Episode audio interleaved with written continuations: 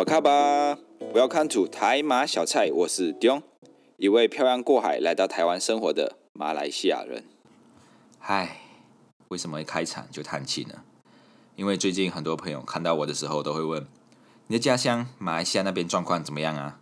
或者是会看到一些相关的新闻链接就会转发给我。那为什么大家这么关心我呢？因为马来西亚在六月的时候正式宣布进入无限期封锁。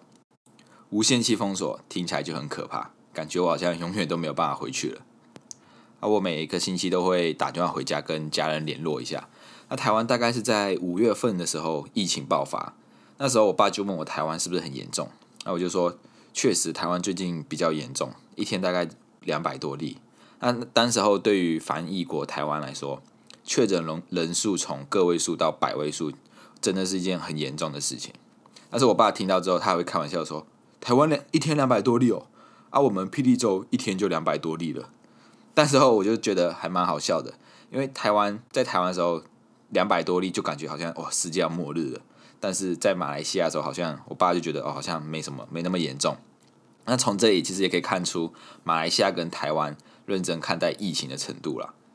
那我爸说的霹雳州，霹雳州其实是马来西亚的一个州，就是听起来是不是很中二？就是霹雳，什么霹雳烽火兰之类的。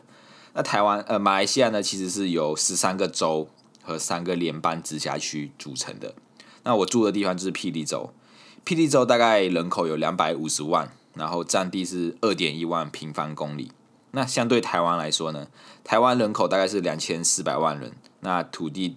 大概是三点六平方，三点六万平方公里。那从人口数来看的话，马来西亚疫情的严重程度确实比台湾严重很多。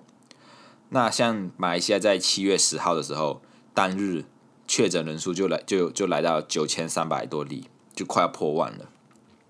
那马来西亚其实，在去年，也就是二零二零年疫情刚开始的时候，其实就有实施 MCO 一点零，就是所谓的行动管制令。那之后，疫情确实就是有慢慢的趋缓下来。那当时候确诊人数大概就个位数、双位数这样而已。一直到二零二零年十月左右，才开始爆发了第一波。那当时候十月的时候，每每天确诊人数大概来到一千多人。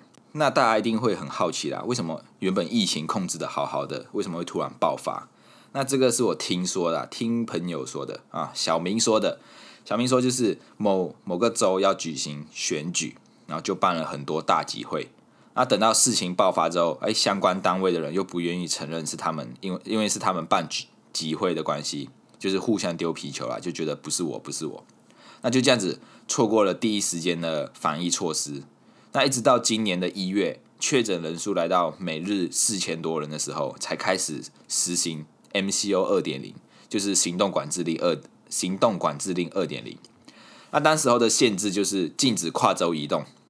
就是有点像是在台湾，屏东人不能去到高雄，啊，高雄人不能去到台南，这样子就是不能跨州移动。那一一辆车上面最多只有两个人，然后晚上就不能太晚出门。那要大家知道，在马来西亚的主要的交通工具就是汽车，在马来西亚大多数人都是开车出去，不像台湾这样就是机车比较多。所以如果一辆车只能最多两个人，那对是不是对很多人来说出门就会很不方便？然后刚好就是 MCO 二点零碰到了华人的农历新年，就是一月多的时候，差不多是华人农历新年。那大家新年的时候，就是会一定会吃团圆饭嘛。那团圆饭一定是一家人大家一起吃的。那这时候一辆车只能坐两个人，那大是要怎么载啊？像我家，我我就五个兄弟姐妹，然后有有两个弟弟，两个妹妹，那加上爸爸妈妈，总共七呃总共六个人。那他们如果要回阿妈家吃饭。那一台车只能载两个人，他们是要载再多要再多久？然后回来的时候又要再，只能也是只能载两个人。所以，其实，在马而且在马来西亚的时候，新年我们都会等到十二点的时候放鞭炮，就是十二点到，我们就会放鞭炮、放烟火之类的，就是会玩到很晚。那现在又限制不能太晚出门，那华人当然就是很不高兴啊，就是啊，为什么要在新年的时候就是弄这个行动管制令？啊，不过这个行动管制令二点零实施之后，那个疫情的情况确实是有慢慢的趋缓。那时候每日确诊人数就慢慢降到一千多人，从四千多慢慢降回一千多。那原本以为疫情就会这样子，哎，被控制下来，怎么知道来到今年五月份的时候，哎，疫情又再一次爆发，就跟台湾一样，就是也是差不多在五月份的时候爆发。那政府不得不宣布，就是呃开始实施实施 MCO 三点零行动管制令三点零，继续这些限制的行动。那我就我就询问我家人，就是对疫情的看法，他们就觉得其实已经习以为常了，就是疫情爆发，然后开始限制行动，然后慢慢减缓了，然后就开始解封，然后又疫情又爆发，然后又限制行动，然后又减缓，就是一直一直循环而已啦。那我家人是做餐饮业的，对他们来说就是影响就是不能内用，就是从内用内用变成只能外带。然后限制营业时间，就是早上几点才能开门，然后晚上几点以前就要就要关门。那虽然营业额就是有受影响啦，但是至少还有就是还有现金流可以流进来，可以维持家庭的开销。所以有时候，当时我就觉得真真的还好，我爸自己是自己出来开餐厅，自己当老板，跟一些可能如果如果这时候是打工的或者是去找工作的员工的话，可能诶对他们来说生活就会受到影响。啊，不过这一次的。无限期封锁影响的范围就更大了，它不像之前的行动管制令一点一点零、二点零、三点零，这一次工厂、呃百货公司那一些都被迫要关闭，只能允许一些比较特定的行业正常营运。而这一次的无限期封锁也造成更多人没有了工作，那更多员工被解雇，然后收入中断，或者是家庭就失去了经济支柱。那这样一整年，其实一整年一年多来的折磨下，已经慢慢开始有人受不了了。在这一年呢，马来西亚的经济就是陷入衰退，然后失业率跟自杀率都创新高。统计到今年五月份，就已经有四百六十八起自杀案件，就是平均来说每天就有三个人自杀。在这样的疫情冲击下，其实让很多深陷困境的人民就是选择。结束自己的生命。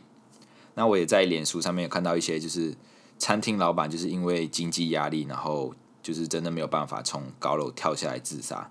那还有一起比较比较震撼的是，有一个确诊的男性就是在天桥上面上吊自杀，然后刚好这一座桥又是在高速公路上面，那很多经过的人都就是看到，哎，有一具尸体吊在半空中，就是被吓到。而且甚至还有人就是拍照上传到网络上面去。那我我在这里就是也呼吁大家，就是在这种呃危机的时刻，就是不要到处散播一些负面的消息，因为有可能你就是这样散播了，有些人会引起一些效仿的效应，就是有有些人看到就就会跟着去自杀这样子。那网络的力量就是也是双面刃，你用的好，它可以帮助你很多；那你用不好，就会造成的后果也会很严重。那随着就是越来越多这种自杀的案件开始引起一些社会的负面情绪，那人民都希望政府可以做一些什么，但是等来的就是只有无限期封锁。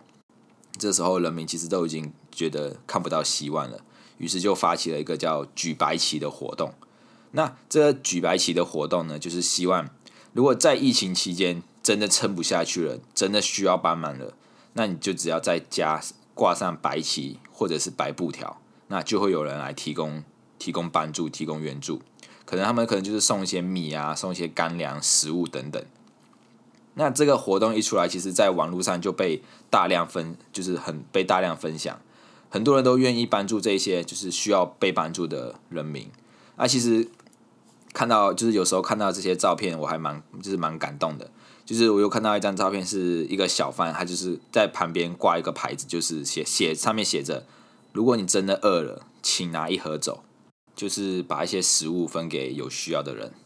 那我从脸书上面也看到一些，就是在我家乡的一些企业的老板们，他们就是愿意捐赠物资、捐赠口罩、捐赠泡面啊，或者是一些食物给他们的外劳员工。啊，大家知道，其实外劳真的很辛苦。他们大老远就是跑到一个国家，跑到一个陌生的环境，甚至有些人是偷渡，就是用不合法的方式进入一个国家去工作。像在马来西亚，其实就可以看很时常看到一些新闻，就是说有很多外劳在偷渡来马来西亚的过程中就是死掉，因为他们就是躲在船的甲板下面偷渡。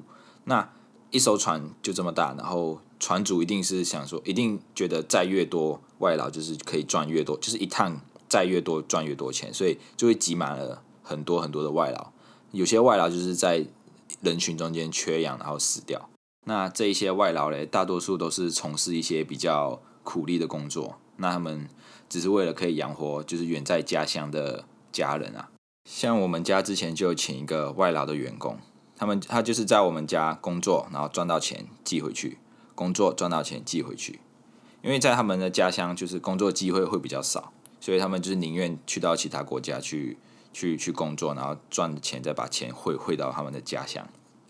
所以我在脸书上面就是看到这些老板们还愿意去帮助他们的外劳员工，我就觉得很感动因为这些外劳真的在一个陌生的环境，没有朋友，没有亲人可以帮助他们，他们真的就是发生事情也不知道找谁去帮忙。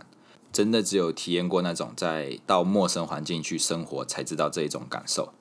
像我在高中毕业之后，我就先到新加坡去工作。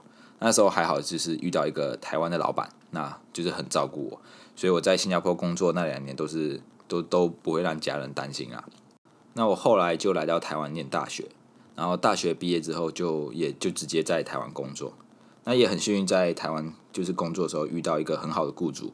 愿意在事业上辅助我，那也愿意帮我申请工作证这一些，所以其实我在这两次的，就是出国工作的经验遇到的都是台湾人，所以我才会觉得台湾人真的就是很好，很善良。那回到这个举白旗的运动，所以我才才会觉得网络的力量真的是双面人。像这种举白旗的活动，就就吸引了很多就是有能力帮助别人的人都出来帮助他们，那也可以让政府知道。就是不要再忽视人民的生活压力了，不要再搞什么政治利益，不要再为了自己的利益就是互相推卸责任。那像这个举白旗活动，当时候就有政府官员，就是某个主席，他就表示举白旗就代表认输了，我们可以透过其他方式来求助。唉，如果你真的有方法，那人民就不用再办这个举白旗活动。如果你真的有办法，失业率、自杀率就不会那么高了。那甚至还有个官员就是说。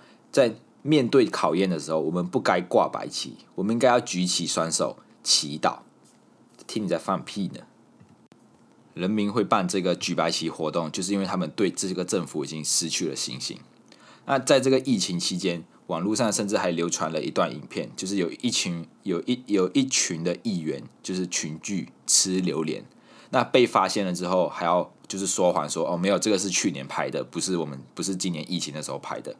那到最后被揭穿的时候，才跟大家道歉说：“哦，对，就他们他们说谎这样子。”那如果这些人真的懂得站在别人的角度去思考，他他们真的真的体验过这些生活压力的时候，他们还会说出就是反对举白旗运动啊，还是就是在家祈祷这一种话吗？大家都在为生活努力，那举白旗都没有抢你们的钱，没有偷你们的钱，你们不去救他们就算了，就是害怕。因为害怕丢脸而阻止这一项举白旗的活动。不过还好，这个社会就是还是有温暖的，还是有很多人愿意站出来协助他们。那在自己能力所及的范围内去帮助这些更多需要被帮助的人。那回来看一看台湾，台湾一直都是防疫强国，但是无奈五月份的时候疫情还是爆发了啊。那时候陈时中就就宣布国内正式进入了社区感染的阶段啊。当时候就出现了一个经典的语录，就是说什么？看好了，世界，台湾只示范一次，在两周内解除三级警警戒啊！后来大家可想而知，就是没有达到嘛。那后来甚至还有一些梗图就是出现，就是说看好了世界，台湾只示范一次，在一周内停电两次。好，那时候就是蛮就是台湾缺电，就是蛮是蛮常停电的。那时候我就在办公室，有一次停电，我就在办公室就透过窗外看到马路的状况。我想说，如果没有红绿灯，是大家就会。会不会很那个交通会不会很混乱？但后来发现原来不是诶，没有没有红绿灯之后，大家开车就更小心了。我记得那时候就蛮多人一直在抱怨吧，就是抱怨为什么一直停电，一直停电。那这还算小事，你们知道吗？在马来西亚停电，我们就换政府了啊！有一次大选的时候，就在统计那个选票的时候，就突然停电了。那恢复电力之后呢，就莫名其妙多了几箱选票，然后就被逆转了。好，这是一件很神奇的事情。那在台湾呢？台台湾五月中的时候吧，我记得差不多就来到那个当日的确诊人数就破百例了。那时候又出现另外一个经典语录，叫做“人与人之间的连结”。哦，那时候听到时候也是觉得很好笑啊。那这个人与人之间的连接之后啊，疫情就越来越严重，然后升级到第三级，就禁止室内五人，然后室外十人以上的聚会。那我觉得台湾呃在防疫做的很厉害的地方，就是可以他们可以马上就是做出一些呃措施，像这时候就有那个简讯十连制，就是你要到哪里都要扫扫 Q R code，然后证明你有来过哪些地方哪些地方。那在后来就是又出现另外一个语录，叫做校正回归，然后我就在在上网就是网络上面看到一些很好笑的例例子啊，就是某市长被罢免。校正回归，我就觉得很好笑这个事情啊，这疫情就是苦中作乐啊。到五月底的时候，其实疫情就来到高峰了，那之后就慢慢开始减缓。那在封锁一个多月左右之后，疫情就真的有慢慢被控制下来，至少没有就是在扩张的很快。那这时候大家就开始松懈了，就是可能假那时候我记得假日的时候，呃，端午连假的时候，就看到一大堆人就是返乡或者是出去玩。那身为异乡人，就是我也很明白，就是想家的那种思念。就是我已经一年多没有回马来西亚了，我当然也会很想家。可是看到这一种场景，就会对一些有认真在做防疫的人来说，一定他们一定觉得很生气。就是我在家认真的，就是待在家里，结果你们还一直跑出去玩。那我也在 IG 上面看到一些朋友就是在抱怨，就是那一些不认真在做防疫的人，就是啊为什么要这样？为什么要这样？啊你就是忍一忍会怎样吗？之类的。那在这个防疫期间，大家都会待在家里，有些人可能就会看剧。那我就我就有看了一部蛮火红的台剧，叫做《火神的眼泪》。我相信应该也蛮多人都看过了，因为这一部剧就是之前阵子蛮憨的。那这个这一部《火神的眼泪》就是在阐述消防员的日常啦，就是真实的呈现一些在社会上每天都会发生的事情，就是遇到一些 OK 啊，或者是他们一些举动，大家都让人家觉得很傻眼的。那还有就是，当消防员的一些心酸事情，像是没有没有办法得到家人的谅解啦，或者是一些制度的黑暗面啊，然后一些器材的耗损等等的。那除了这一些事情以外呢，有时候还要受到一些民众的指指点点，像在他们在救火的时候，然后却有民众就说：“哎，你们为什么不要不要赶快去救火，或者是不要赶快灭火，不要喷水之类的？”那我想说，就是消防员一定是他们有经过专业的训练，他们当然知道整个流程要怎么走。那他们照着 SOP 走，还要被民众骂；然后没有照着没有照着 SOP 走，那可能会被主管惩惩罚或者是记点之类的。那就觉得啊，他们真的很辛苦。那那些民众就是还要一直在旁边指指点点，然后就是不懂得站在别人的角度去看事这这个事情啊。那我觉得这一部台剧就是蛮值得去看，就是蛮有话题性的，所以而且也只有十集而已，就是蛮推荐还没有看的人可以去看一下。那不管是马来西亚还是台湾，疫情对大家的影响一定都很大。